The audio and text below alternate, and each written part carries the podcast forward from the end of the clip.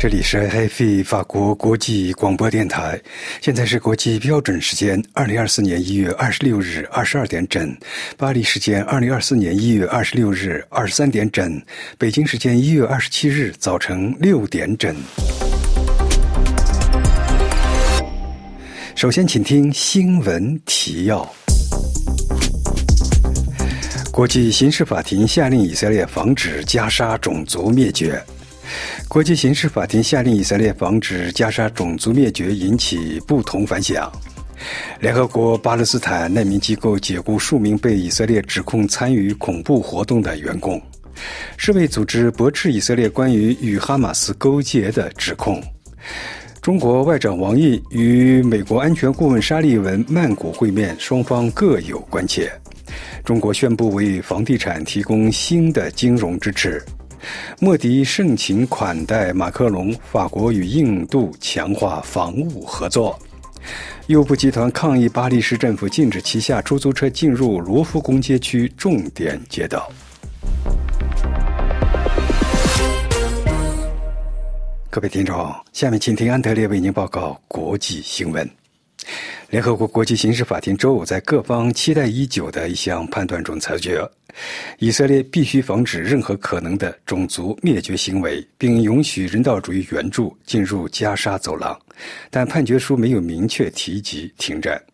国际刑事法庭尚未就以色列是否正在实施种族灭绝的指控作出裁决。国际法庭可能需要数年时间才能做出最终裁决。但是，国际刑事法庭判定，在作出最终裁决之前，加沙的人道灾难局势极有可能进一步恶化，因此下令采取一系列紧急措施。国际法庭表示，以色列必须在其权力范围内采取一切措施，防止发生任何种族灭绝行为。任何领导人都不得发表煽动种族灭绝的言论。此外，以色列国必须立即采取有效措施，使得加沙走廊的人道援助和基本服务得以进行。南非数周前正式向联合国最高司法机构国际刑事法庭指控以色列违反了联合国1948年通过的联合国反对种族灭绝公约。这一公约是在二战结束以及发生了犹太人大屠杀之后制定的。南非指控以色列的种族灭绝行为旨在摧毁巴勒斯坦民族、种族和族裔群体的大部分。周五，南非外交部长在位于海牙的国际刑事法庭总部面前对媒体表示，国际刑事法庭公布的紧急措施等于要求加沙停火。他表示，不停火如何能够向加沙提供人道援助、提供水、提供能源？如何保证受伤的人能够得到治疗？不停火，这一切都不可能实现。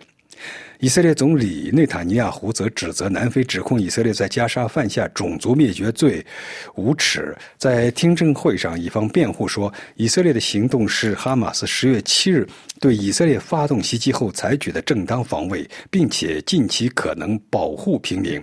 不过，国际刑事法庭认为，帮助平民的措施必须得到鼓励，但现有的这些措施不足以保护巴勒斯坦人的权利。以色列驳斥南非指控其种族灭绝为严重歪曲事实，并说如果发生了种族灭绝行为，那也是在哈马斯袭击以色列期间发生的。现在的问题是，国际刑事法庭的命令是否会得到遵守？这些命令具有法律约束力。不得上诉，但国际刑事法庭没有强制执行的手段。例如，国际刑事法庭曾命令俄罗斯停止入侵乌克兰，但毫无效果。内塔尼亚胡已经暗示，他不会认为自己有义务遵守法庭命令。他说：“没有人会阻止我们，海牙不会，邪恶轴心不会，其他人也不会。”但专家们认为，国际刑事法庭的裁决除了象征性的影响外，还可能在当地造成实际的后果。南澳大利亚大学国际法专家朱列麦金泰尔对法新社表示：“面对一个认为以色列有种族灭绝危险的中立第三方，其他国家继续支持以色列要困难得多。”国际刑事法庭还要求以色列保存所有可能的证据，这些证据日后可用于司法程序，以确定是否发生了种族灭绝。以色列还必须在一个月内报告为执行国际刑事法庭的命令而采取的措施。联合国刑事法庭周五下令以色列防止在加沙发生任何种族灭绝行为，并允许人道援助进入加沙走廊后，国际反响强烈。如果说欧盟呼吁这一裁决得到立即、全面、有效的执行，美国则重申对以色列进行种族灭绝的指控毫无证据。在国际刑事法庭作出裁决后，欧盟呼吁全面、立即和有效执行这一裁决。作为向国际法庭指控以色列犯下种族灭绝罪的南非，认为国际法庭这一裁决是决定性的胜利。南非总统拉马福萨希望这一裁决促成加沙停火。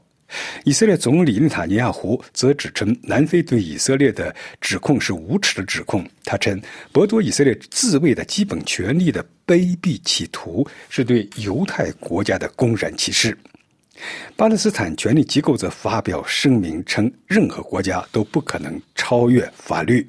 土耳其总统埃尔多安对表示：“我认为国际刑事法庭针对加沙遭受的非人道袭击发布的临时禁令很有价值。”法国则认为种族灭绝需要确定意图。法国表示打算向国际刑事法庭提交意见。其中将特别指出，法国重视法庭考虑到种族灭绝罪的特殊严重性，这需要确定意图。针对国际刑事法庭要求以色列在其权力范围内采取一切措施避免加沙种族灭绝的裁决，美国周五重申，对以色列的种族灭绝指控是毫无根据的。联合国近东巴勒斯坦难民救济和工程处解雇了数名被以色列当局指责参与恐怖活动的员工，请听阿曼婷的进一步介绍。法新社周五报道，长期以来处于以色列当局准星上的联合国近东巴勒斯坦难民救济和工程处解雇了数名员工。以色列当局指责这几名员工参与了十月七号哈马斯发动的恐怖袭击事件。这一消息发布后，美国方面立即暂停了向联合国该机构发放资金。周五，在以色列哈马斯战争中，在加沙地带向平民分发援助物资的联合国近东救济工程处宣布，他收到了来自以色列的该组织有几名员工涉嫌参与十月七号哈马斯恐怖袭击的信息。联合国该机构负责人菲利普·拉扎里尼通过声明表示，为了保护该机构提供人道主义援助的能力，我决定立即解除这些工作人员的合同，并展开调查。声明还说，任何参与恐怖主义行为的员工都将被追究责任，包括法律责任。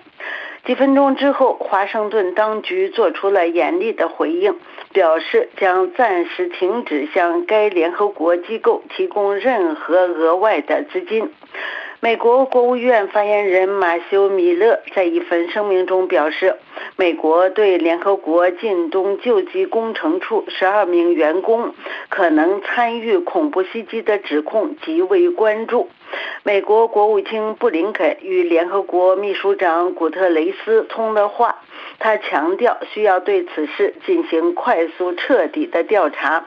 以色列外交部则要求联合国近东救济工程处对哈马斯和其他恐怖组织的活动进行深入的内部审查。对于联合国该机构来说，这是一记沉重的打击。世界卫生组织负责人周五驳斥了以色列前一天提出的与哈马斯勾结的指控。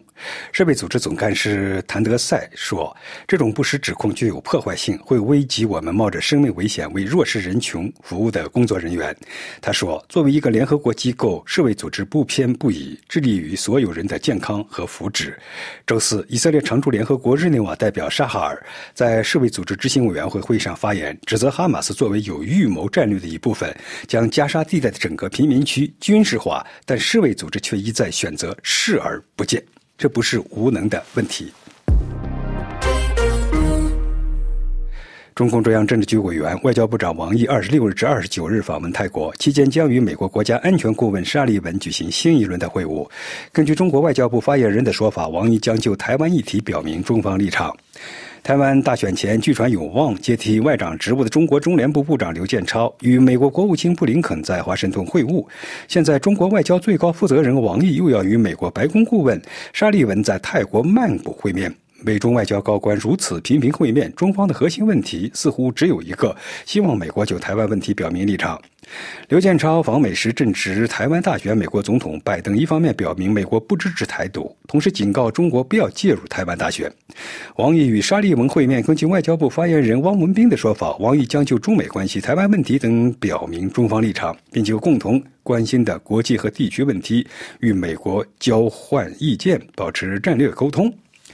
王毅为什么急于向美方就台湾问题表明立场？汪文斌周四在外交部例会上称，台湾选举之后，美方采取了一系列消极言行，向台独势力发出了错误信号，要求美方停止给台湾和平稳定制造麻烦。此前，媒体也关注沙利文同王毅会面，美方的重点关切又是什么呢？《华尔街日报》报道说，沙利文将与王毅讨论胡塞武装攻击红海商船的问题。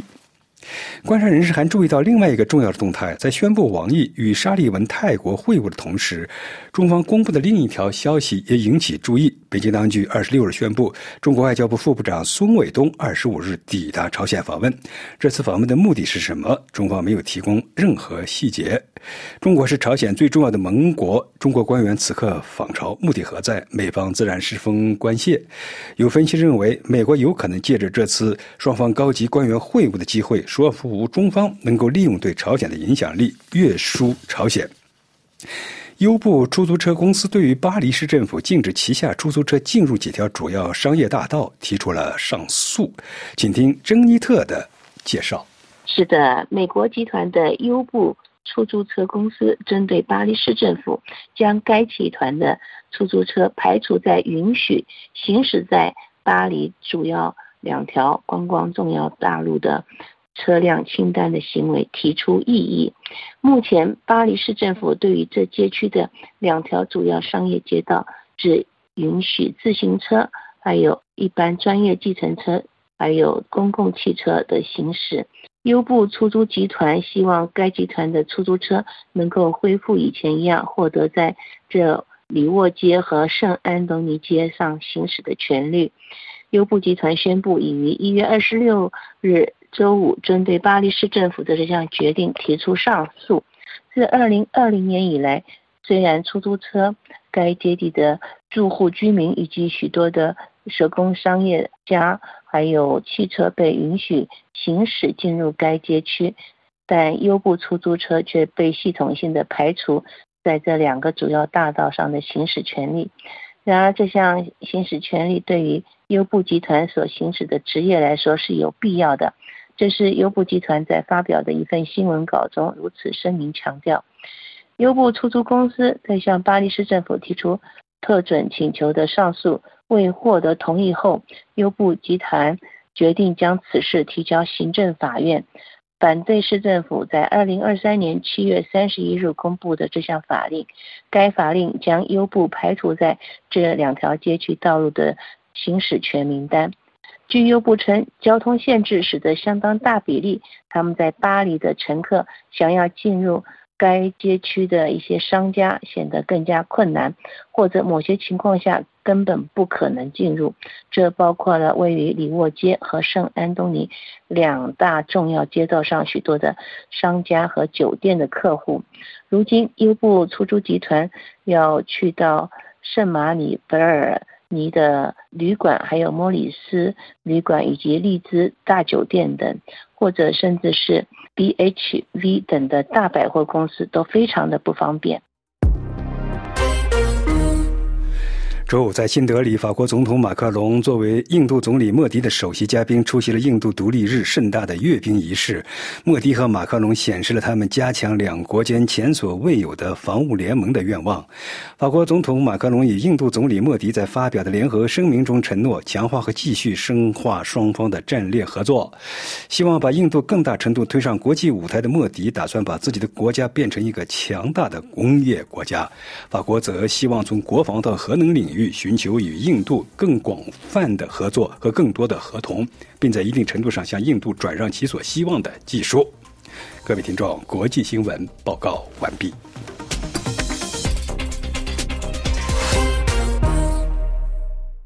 听众朋友，下面我们重播由杨梅主持的要闻解说节目。听众朋友，今年的一月二十七日，也就是明天周六，将是中法建交六十周年的纪念日。围绕此一日期，法中双方都举行或将举行一系列的纪念活动。北京政府周四晚间在国家大剧院举行了中法建交六十周年招待会，中国主席习近平与法国总统马克龙分别发表了视频致辞。习近平在讲话中特别强调，中法关系的独特历史塑造了独立自主、相互理解、高瞻远瞩、互利共赢的中法精神。习近平说，面对新时代的风云际会，中法应当秉持建交初心，积极面对未来，敢于有所作为。法国总统马克龙也表示，愿同中方携手努力应对。全球性挑战，推动解决国际危机。法新社报道说，一月三十一日，中法两国将在巴黎的凡尔赛宫举行庆祝中法建交六十周年文化旅游年的开幕活动。如何评论中法建交六十年来的双边关系？目前正在台湾旅游的法国汉学家白夏先生就习近平的讲话评论说。当然，这六十年当中有很大的变化。现在中国就已经变成了一个大国、强国。在法国是一一个中等国家嘛，所以他在国际舞台的地位不那么高，不过在国际舞台上发挥很大的作用。所以现在就是有一些以前不存在的矛盾，现在就开始发展的。当然，那中法关系，法国还是以为它是非常特殊的。呃，中国也利用这个想法的，就是说我们中法关系跟别的西方国家就是不一样了，因为你们很早我们建交，所以我们独立的外交这个是很重要。我们也是希望一个多极世界了。所以，如果从那个官方的角度来看，法国政府还是希望呃跟中国有比较好的关系。这是法国政府希望跟跟跟中国政府呃维是比较好的关系。但是你刚才说的时候，你强调法国政府，你觉得法国民间、法国民间社会对中国是不是有一些改变？跟十年前、二十年前相对比，六六十年前一般基本上就是法国民间就是呃不考虑中国的，中国是很远的一个国家，也没有什么关系。这个是呃完全是那个戴高乐要跟中国建立关系。呃，现在的情况就变了，因为很多人就是怕中国了，怕中国的投资，怕中国的。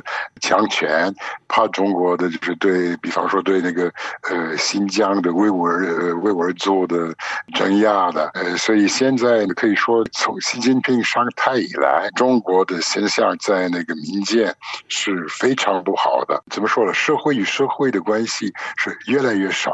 呃，在一一直的就就是八十年代的时候，他就是开始发展了，有各种各样的人民与人民的关系。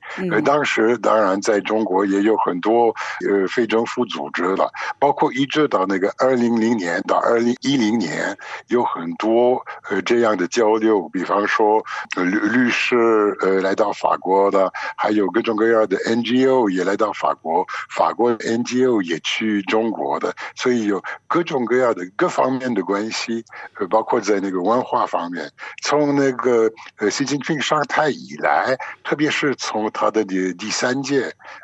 以来，这些交流是越来越少的，中法交流就是变成官方为主的，这个是很遗憾。包括呢，现在，比方说在教育方面或者是研究方面，现在研究员要去呃中国是很很难的。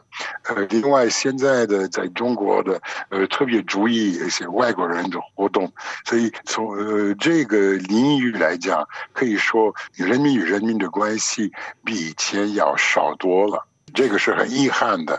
如果说法国学者一致认为，习近平上台之后，中国的对外政策出现了重大转变，对团结中国协会主席、汉学家玛丽侯志敏女士来说，这一转变其实从二零零一年中国加入世贸组织之后就已经开始。她说：“我觉得中国和法国之间的关系从二零零一年开始有很大的变化。”一直到二零零一年，中国政府想入这个国际贸易组织，所以他有时候会让步。如果美国、法国、德国什么要求什么，或者这个人这个异议人士出国，或者得到释放，或者什么，他们会呃说 OK，你们给我这个，我给你这个异议人士。从二零零一年之后，呃，特别是从习近平呃上台之后的，从二零一二年。中国政府从来不让步，比方说加拿大这两个呃米歇尔这两个加拿大人被抓，没有办法，加拿大政府要求不知道多少次释放这两个人，我们都都知道这个跟孟晚舟有关系，呃，所以不是说他们犯了什么罪，呃，他们就是被利用，但是等到孟晚舟可以回国。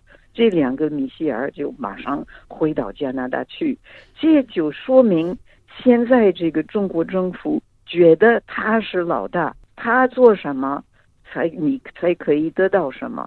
如果他不同意，他就不让步。这个是一个很大的变化。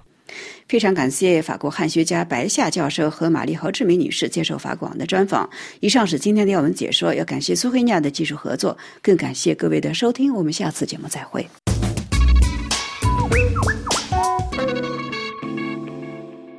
各位听众，现在请听由阿曼婷主持的《法国世界报》摘要。各位听众，最近一些时间，有关中国经济的坏消息接连不断，同时，中国在工业制造领域的大规模投资也让西方国家担心。周五，法国《世界报》经济评论员菲利普·埃斯坎德在其专栏中写道：“中国在太阳能和电池的各个层面都处于霸主的地位。”菲利普·埃斯坎德指出。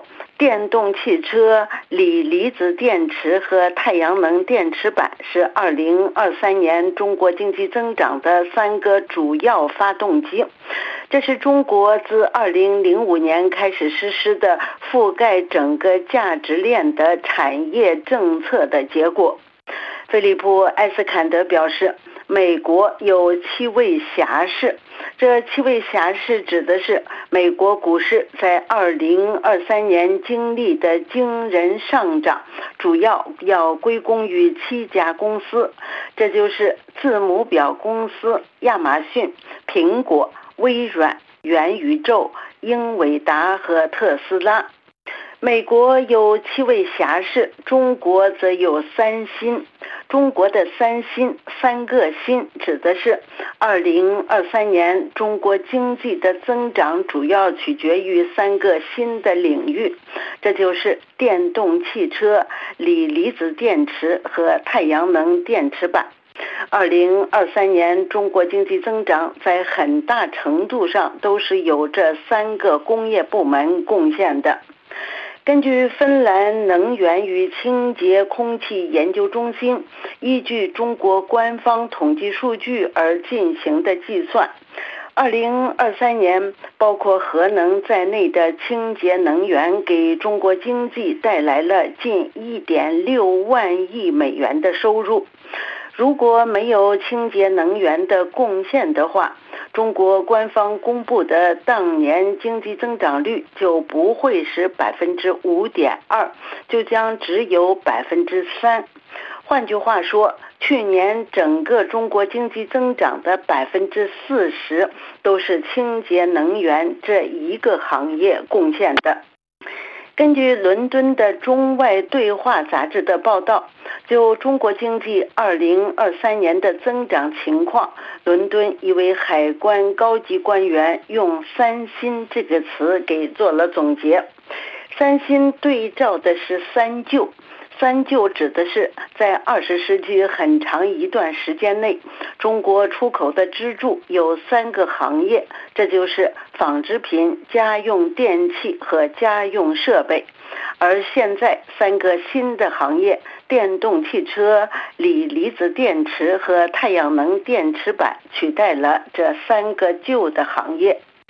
具体来说，二零二二年在全球太阳能电池板的出口中，中国的占比达到了近百分之八十三；在全球电池出口中，中国的占比达到了百分之五十二；在全球电动汽车的出口中，中国的占比达到了百分之二十三。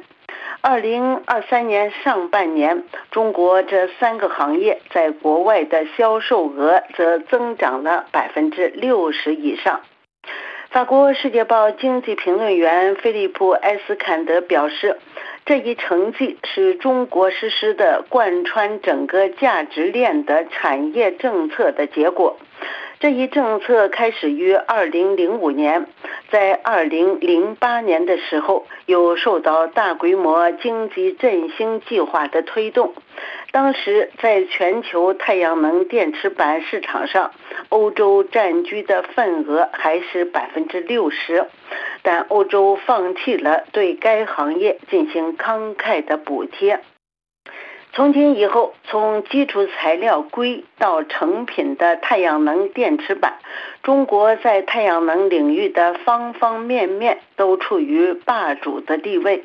电池领域也是一样，中国在电池领域的方方面面也都处于霸主的地位，以至于能源研究机构瑞兹德表示。西方国家是不可能追赶上当前的技术落后的，即使是今天西方国家正在部署大量的补贴，西方也无法在技术上迎头赶上。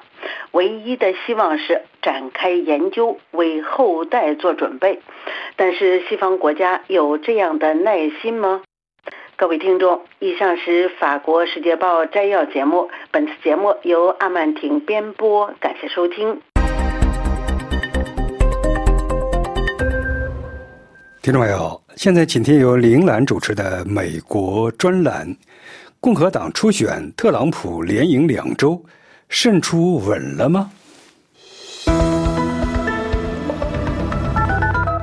听众朋友，二零二四美国总统大选，共和党初选从一月十五日开跑之后，梦想重回白宫的特朗普旗开得胜，在赢得了艾奥瓦州初选之后，本周二再次拿下新汉布尔州初选，巩固了其作为共和党提名候选人的热门地位，也朝向在年底的总统大选中有机会与民主党现任总统拜登对决更进一步。不过，特朗普尽管轻松拿下两周的党内初选，但投票结果也显示他失去了不少共和党人及相当一部分独立选民的支持。这一点可能足以在十一月他与拜登的对决中造成麻烦。共和党初选一度被认为是特朗普最大竞争对手的佛罗里达州州长罗恩·德桑提斯，在阿尔瓦州初选中以极大的差距落后于特朗普之后，宣布退出了竞选。目前只剩下曾任美国驻联合国大使的尼基·黑利试图阻挡特朗普的党内提名之路。但这一目标即使并非完全不可能，也至少困难重重。黑利在新罕布尔州初选中获得了相当可喜的成绩，赢得了百分之四十三点三的选票，而特朗普的得票率为百分之五十四点三。黑利在投票后说：“距离这次选举落幕还太早，他将会继续努力下去，既瞄准共和党接下来的初选——二月六日内华达州和二月二十四日南卡罗来纳州的竞选。南卡罗来纳州是黑利的大本营，他希望能在此扳回一城。”但民调显示，他赢得对于目前仍拥有大量支持者的特朗普的竞争可能性不大。分析认为，黑利在新罕布尔州初选中取得的好成绩，可部分归因于该州的特殊性，即庞大的独立选民群体。这些大多具有相当学历的选民，对于特朗普所号召的“让美国再次伟大”并不热衷，因此黑利较为温和的形象更加吸引他们。不过，这一点与其说是黑利未来政治生涯的好兆头，不如说是对于特朗普选情的一个警告，因为这部分选民反映了。宾夕法尼亚州、佐治亚以及亚利桑那州等几个摇摆州的选民情绪，而这些摇摆州通常会在总统大选中发挥关键作用。纽约时报》报道的数字明显说明了这一点。在新罕布尔州，百分之四十四的共和党初选选民是独立人士。黑利以百分之五十八对百分之三十九赢得了其中大部分人的支持。民调显示，这些选民中的许多人不仅是喜欢一个新的面孔，而且是专门为了表达对特朗普的反对而投票。在支持黑利的选民中，有四成人表示，他们对于特朗普的反感是比对黑利的支持更重要的投票因素。超过百分之九十的人表示，如果特朗普第三次赢得提名，他们会感到不满。这些选民在接下来十一月份的大选中会怎样投票呢？这是拜登和特朗普的竞选团队都很想知道的。据《纽约时报》报道，在新罕布尔州，约百分之四十的黑利的选民表示不会投票给特朗普。在艾尔瓦州，据当地报纸的民意调查，黑利的支持者中有近一半将投票给拜登。尽管这些数字应当谨慎看待，但它也凸显了独立派人士和温和派共和党人对于特朗普不满的程度。而没有他们的选票，特朗普想要大选获胜是极其困难的。《纽约时报》的报道说，新罕布尔州的初选结果暴露了特朗普的弱势。他在拥有大学学历和收入最高的共和党人中得票不如黑利，凸显了他在争取曾构成共和党票仓的选民方面遇到的问题。即使是此前已宣布退出共和党初选的德桑切斯也发出警告。他周二在接受媒体采访时说：“当那些在一九七六年投票支持里根的人，那些一辈子都是保守派的人，来找我说他们不想再投票支持特朗普时，我们就有麻烦了。”而黑利对阵特朗普的一个关键论点正是，特朗普的参选将意味着共和党的失败。他说，民主党人希望与特朗普较量，他们知道特朗普是拜登唯一能够击败的共和党人。在上一次2020年大选中，拜登就成功拉拢了进步左派和一部分拒绝特朗普民粹主义的独立选民。民主党在2022年中期选举中取得的较好成绩，也部分归功于无党派人士和一些温和派共和党人的投票。他们对此前发生的国会大厦冲击事件以及联邦堕胎权的终结感到震惊。然而，有关堕胎和民主议题将再次成为民主党此次竞选活动的核心。对于如何赢回拒绝投票给他的共和党人，目前正在党内初选中稳步赢得胜利的特朗普似乎并不担心。他周二在新罕布尔州向记者说：“我不确定我们是否需要太多的支持，他们都回来支持我了。”他在该州初选结束后的演讲中还反复强调，2020年的选举被操纵对他不利。他甚至出乎所有人的意料说，当年是他赢得了新罕布尔州的选举，而非拜登。而他的这些言论不太可能会让那些因为他而告别共和党的人回心转意。听众朋友，本期美国专栏由林兰编播，感谢收听。各位听众，现在请听由珍妮特主持的《生态健康与科技》专题节目。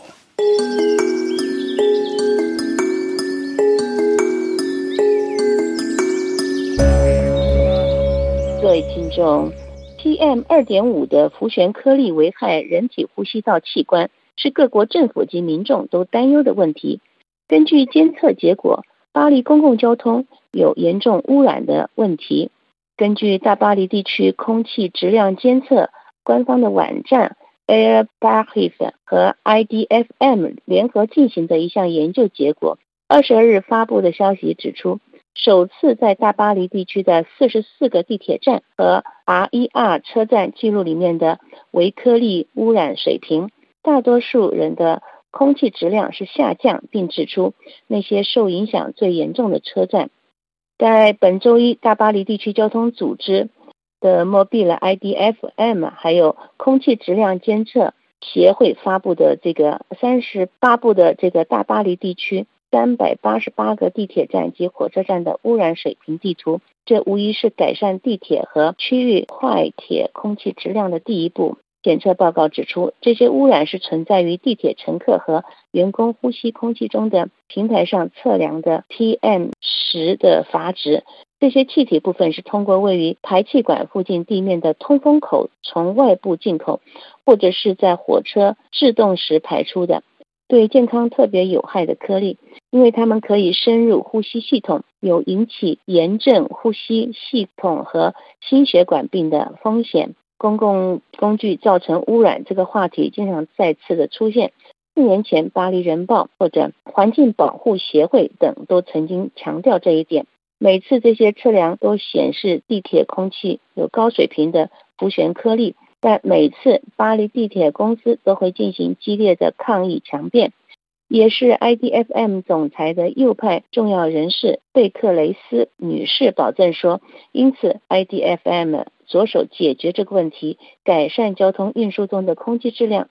对于用户还有运营商的员工来说，这是一个公共卫生的重要问题。我希望透过方法和科学严谨来快速推进这一课题。根据二十二日发布的这检测结果 j o h a s 还有 Belleville 以及 o b e r g o n f 三个地铁站都是浮悬颗粒含量非常高、污染最严重的车站。巴黎地铁总经理 Foster。解释说，因此我们向 Air Rapid 寻求帮助。由于颗粒的可变性，获得可靠的值并不总是那么容易。对此报告的发布，Air Rapid 的总经理 Ledger 表示：“我们的目标是向旅客提供透明且可靠的信息。”第一次检测的台站还有目标台站被分为三组，其中三个显示了红色，污染程度为高；分布在整个网络中的十个以绿色颜色显示。也就是污染水平低，例如在 RERC 上的法朗索瓦密特朗图书馆这一站，还有贝希尔就是十四号线这一站，还有 RERB 的皇家港这一站，或是奥斯曼塞拉萨等的车站，其余都被测量的月台上，绝大多数的月台的空气质量呈橘色，也就是表示品质恶化。不过，该单位的工程师佩尔诺表示，我们无法判断它是否危险，因为。谈到接触颗粒的用户，不用说是员工了，健康的影响时，我们宁愿把事情放在一边。迄今为止，他说还没有任何科学研究能够清楚说明地底下的地铁里存在的浮悬颗粒对人类健康的影响。他明确指出，空气检测单位 Air Paris 曾经采取的部分措施的日期为二零一九年至二零二一年。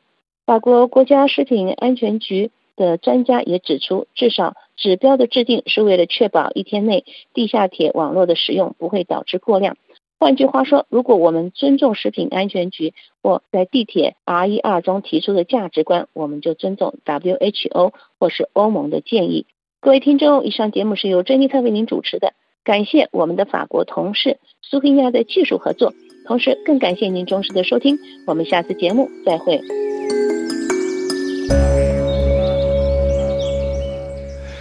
听众朋友，下面请听由艾米主持的中法建交六十周年特别节目。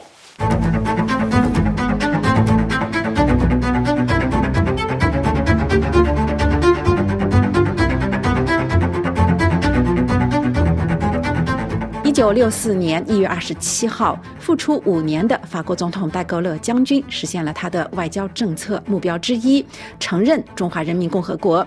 当天，北京时间十九点，巴黎时间中午十二点，中国和法国同时在北京和巴黎发布建交联合公报。中华人民共和国政府和法兰西共和国政府一致决定建立外交关系，两国政府为此商定在三个月内任命大使。四天之后，戴高乐将军在记者招待会上表示，法国的这个决定丝毫不意味着对目前统治中国的政治制度的认可。法国与中国建立正式关系，就像他与处于类似制度下的其他国家建立关系一样，只是承认世界的现状。但是对巴黎来说，对北京的有效承认也导致放弃了与另外一个中国，也就是中华民国的所有官方外交接触。六十年过去了，中华人民共和国已经成为国际关系中的关键角色。在过去的六十年里，联合国安理会的法国和中国这两个成员国之间的力量对比已经发生了有利于中华人民共和国的变化。六十周年的纪念也是在地缘政治局势特别紧张的背景下举行的，包括包括中美竞争。乌克兰战争、近东和中东的冲突、印太地区的紧张局势，以及中国在非洲日益增长的影响力，所有这些问题都影响着处于变革阵痛中的双边关系。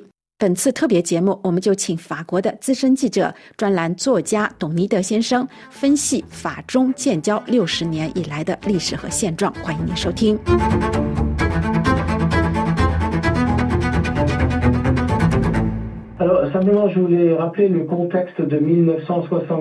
我只是想提醒大家注意一下1964年的背景。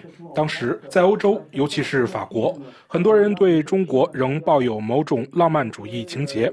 认为中国是一个在艺术、文学和建筑方面为世界做出了巨大贡献的光辉国家，因此法国人仍然被这种浪漫主义所熏陶。正是在这样的背景下，戴高乐将军认为与这样一个国家建立外交关系是非常重要的。从经济角度来看，这个国家仍然非常弱小，但它却拥有四亿多人口，因此需要得到承认。戴高乐将军为什么认为承认中国很重要呢？当时，戴高乐将军赞成法国独立于美国和苏联，因此他认为，通过承认共产主义中国，法国可以成为这些帝国主义大国的制衡力量。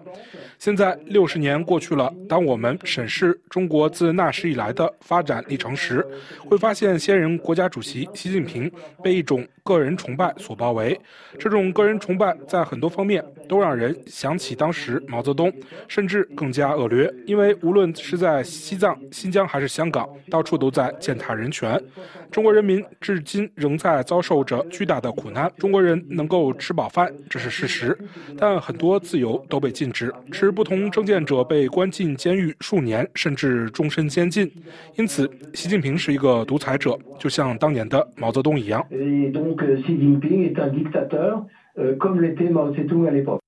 事实上，如果您看看戴高乐当年的演讲，正如您所说的那样，那是为了寻找平衡，据说是为了在美国和俄罗斯之间找第三条道路。那么现在依然处在同样的境地。去年马克龙总统在访问中国回程飞机上与记者交谈时，谈到台湾问题时的那篇讲话引起了非常大的争议，给人的印象是他也在寻求第三条道路，不是这样吗？呃，il faut savoir qu'aujourd'hui la Chine de Xi Jinping est de plus en plus isolée。换句话说，你必须认识到，习近平领导的中国正日益孤立于西方伙伴，甚至在欧盟内部也是如此。现在有一种相当明确的感觉，即这些欧洲国家需要重新获得一定程度的能源独立，同时也需要与中国共同扮演某种角色。在此背景下，欧盟越来越警惕，欧盟正在与中国保持距离。因此，很自然的，多年来中国的外交战略一直是直接与欧洲国家分别打交道，尤其是对德国采取这种做法。而德国现在也在与中国渐行渐远。最后一个相当薄弱的环节就是法国。因此，习近平将于今年春季访问法国。他希望能像去年马克龙访问北京时那样，与法国当局，特别是和马克龙找到某些契合点。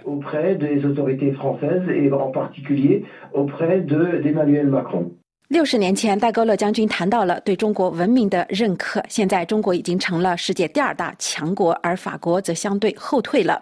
事实上，我们的印象是，整个世界都不知道该如何应对中国。当他贫穷时，必须帮助他；当他富裕时，又让人害怕。你认为是这样吗？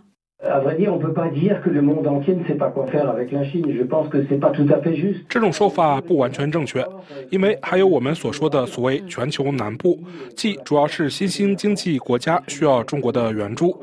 例如，有一些非洲国家，还有一些东南亚国家，如斯里兰卡、孟加拉国，甚至巴基斯坦，都非常非常依赖中国的援助。因此，我们可以预计，在未来数年里，这种局面会保持不变。但对于其他国家来说，尤其是商界，在中国做生意已经变得异常复杂。对商人来说，存在着所谓的政治风险，他们在制定投资计划时会对这种政治风险进行评估。而在中国，政治风险已经变得非常大。中国政府通过了一系列法律，其中最新的是修订反间谍法，让商人们感到害怕。已经有警察到外国公司的驻华办事处进行调查，这种情况已经发生在美国和日本的驻华公司。因此，中国面具正在脱落，商界正在远离中国，尤其是西方的商人。与此不同的是，一九七八年启动第一次经济改革的邓小平一再表示：“我们中国人必须谦虚谨慎、韬光养晦。正是在这样的条件下，中国才能在全世界交朋友。这确实非常奏效。而自二零一二年习近平上台以来，他走的是一条完全相反的道路。也就是说，正如您所说，这是一个充满征服和威胁的中国，令人感到恐惧。”当然，在中国和法国六十年的外交历史中，也有很多非常非常困难的时期。可以说，两国之间的关系并不是一条非常平静的河流，没有任何波澜。嗯。这当然不是一条平静的长河，正如密特朗总统当时所说的那样，远非如此。因为确实有过非常紧张的时期，特别是当法国当局决定向台湾出售护卫舰和幻影战斗机时，尤其是护卫舰问题引起了北京的愤怒，北京向法国施加了非常大的压力。由于当时涉及到经济利益，时任法国政府最终也做出让步。于是，护卫舰被卖掉了，幻影战斗机也被卖掉了。但自那时起，就再也没有向台湾出售武器的问题了。此外，在对外关系上，中国当局利用所谓的民族主义。当发生类似事件时，中国人民得到的信息是中国再次受到外国帝国主义列强的羞辱。在巴黎传递奥运火炬时发生的事件，立即引起了人们的反应。为什么会这样？就是为了巩固中国人民对政府的支持。但我认为时代也在发生变化，原因很简单，即中国目前正在经历一场四十多年来从未有过的经济危机，失业率不断攀升，尤其是青年的失业率。虽然官方数据刚刚超过百分之二十，但实际上已接近百分之五十。这引发了社会矛盾，尤其是中国民众的疑虑。他们会问：中国人当今的处境如何？未来是怎样的？孩子们的未来是怎样的？找不到工作、没钱照顾父母长辈的年轻人怎么办呢？社会危机是存在的，因此中国政府或统治一切的中国共产党的反应，在高层就是习近平正逐渐决定将中国与世界其他国家隔绝开来，这对中国人民来说绝对是悲剧性的。对于中国民众来说，也许是这样，但是中国有问题，但是毕竟要比六十年代时要少，因为在一九六四年，当时中国人刚刚经历了一场前所未有的饥荒，因此中国政府可以说是非常务实的，他总是会通过关闭或者是威胁或其他的一系列措施来找到解决方法。那么法国扮演的角色是什么呢？法国仍然希望发挥作用，那么法国在这一一切中的角色又是什么呢？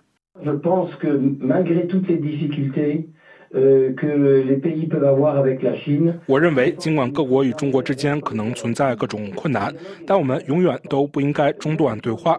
对话是非常重要的。即使当今很难与习近平展开对话，当你与习近平对话时，你实际上是为在为未来下注。换句话说，你所传达的信息不是给习近平的，而是给今天的中国人民的。最重要的是给子孙后代的。这就是为什么对话仍然绝对重要。他将带着至少两百多名保镖来巴黎，以确保不会出现任何问题，并确保街头示威活动远离他和他的豪华轿车。他在旧金山会见拜登时就是这么做的。但我认为，尽管如此，法国必须继续与中国对话。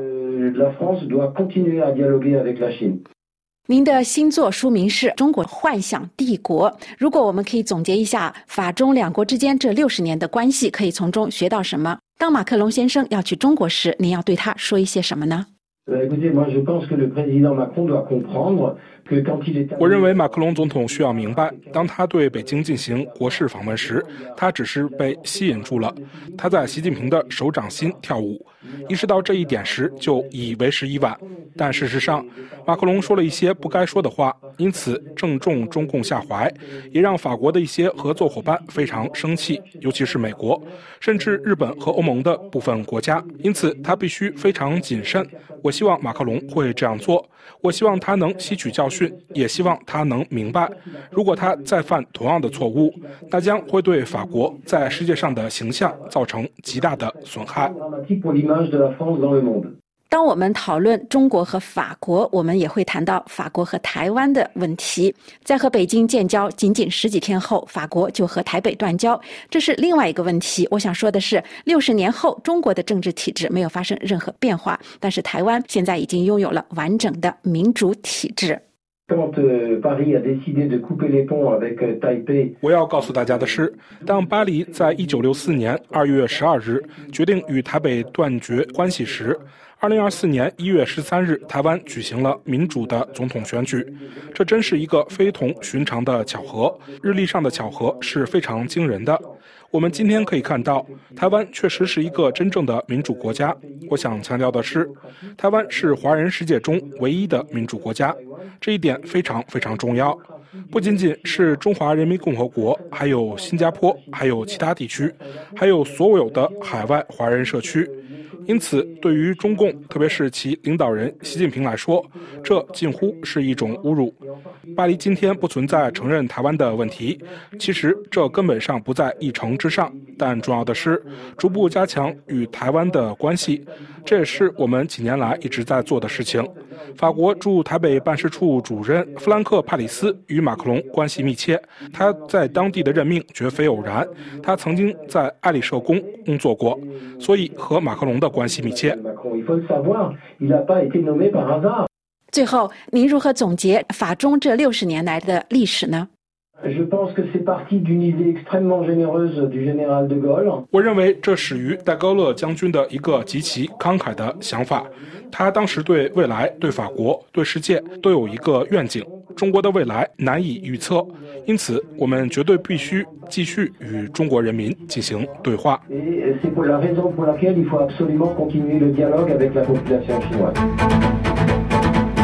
非常感谢董尼德先生接受法广的专访，也感谢您的收听。本次节目由艾米采播，下次再会。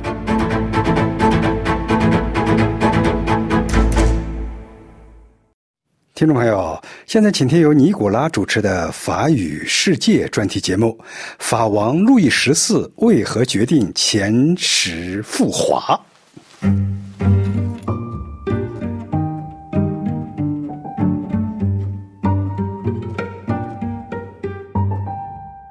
各位听友和网友们，大家好。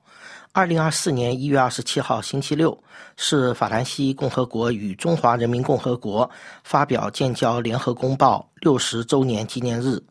就此，本台法广中文近日安排了一些特别节目。法语世界专栏在一月十九号上周五的第六十集节目中，回顾了法兰西太阳王路易十四于十七世纪末派遣首批国王数学家赴华。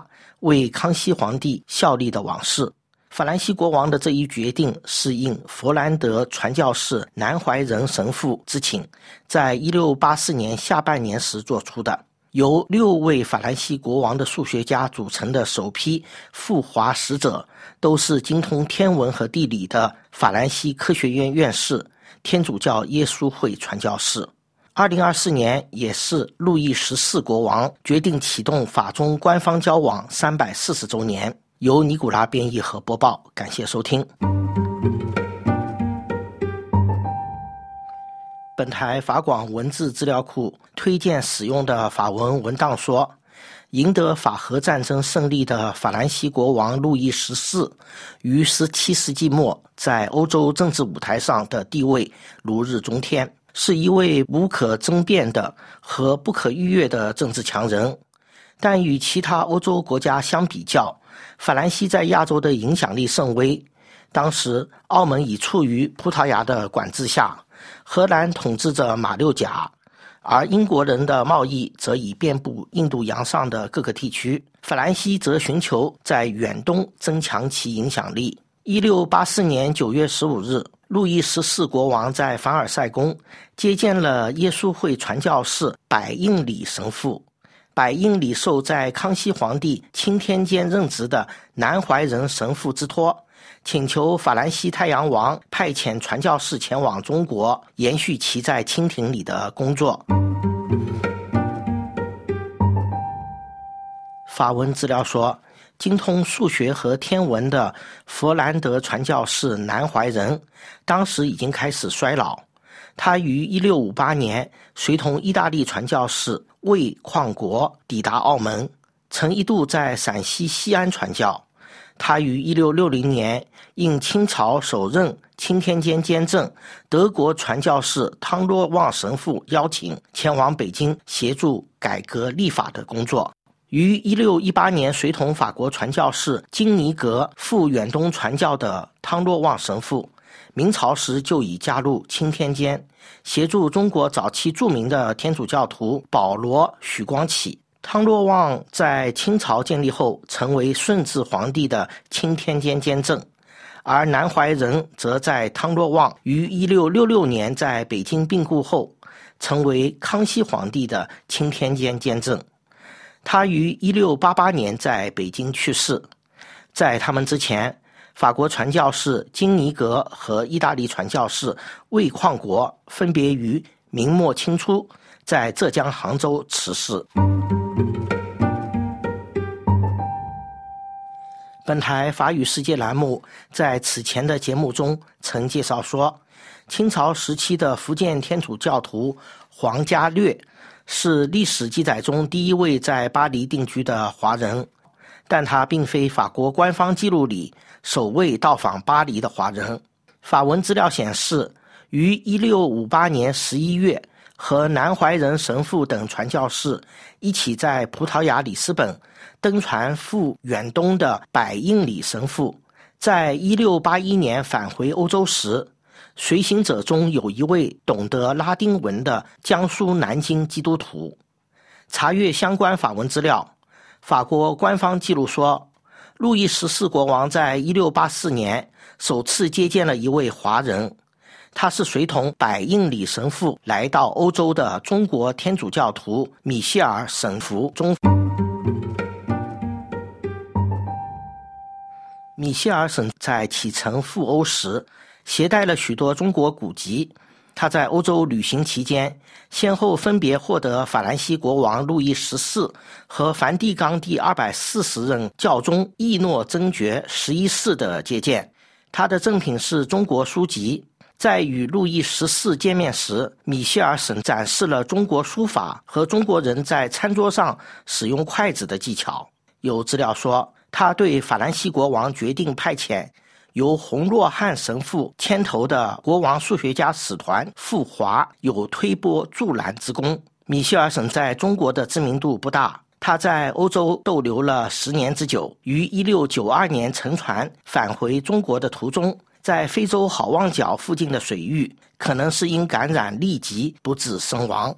各位听友和网友，以上是法国国际广播电台中文法语世界专栏的第六十一集法中交往特别节目。感谢本台法广文字资料室和技术人员苏黑亚的协助，感谢您的忠实收听，我们在下一集节目时间里再见。各位听众，这里是 AFE 法国国际广播电台，下面最后一次，请听新闻提要：国际刑事法庭下令以色列防止加沙种族灭绝。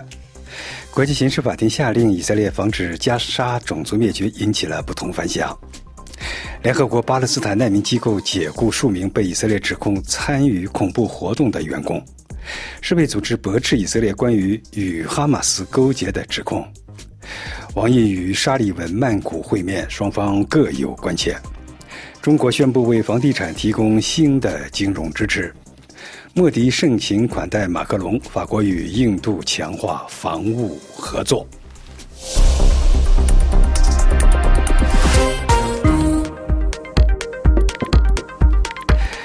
听众朋友，您刚刚听到的是 IFE 法国国际广播电台第一节广播。本次节目由安德烈主持，感谢日历的技术合作。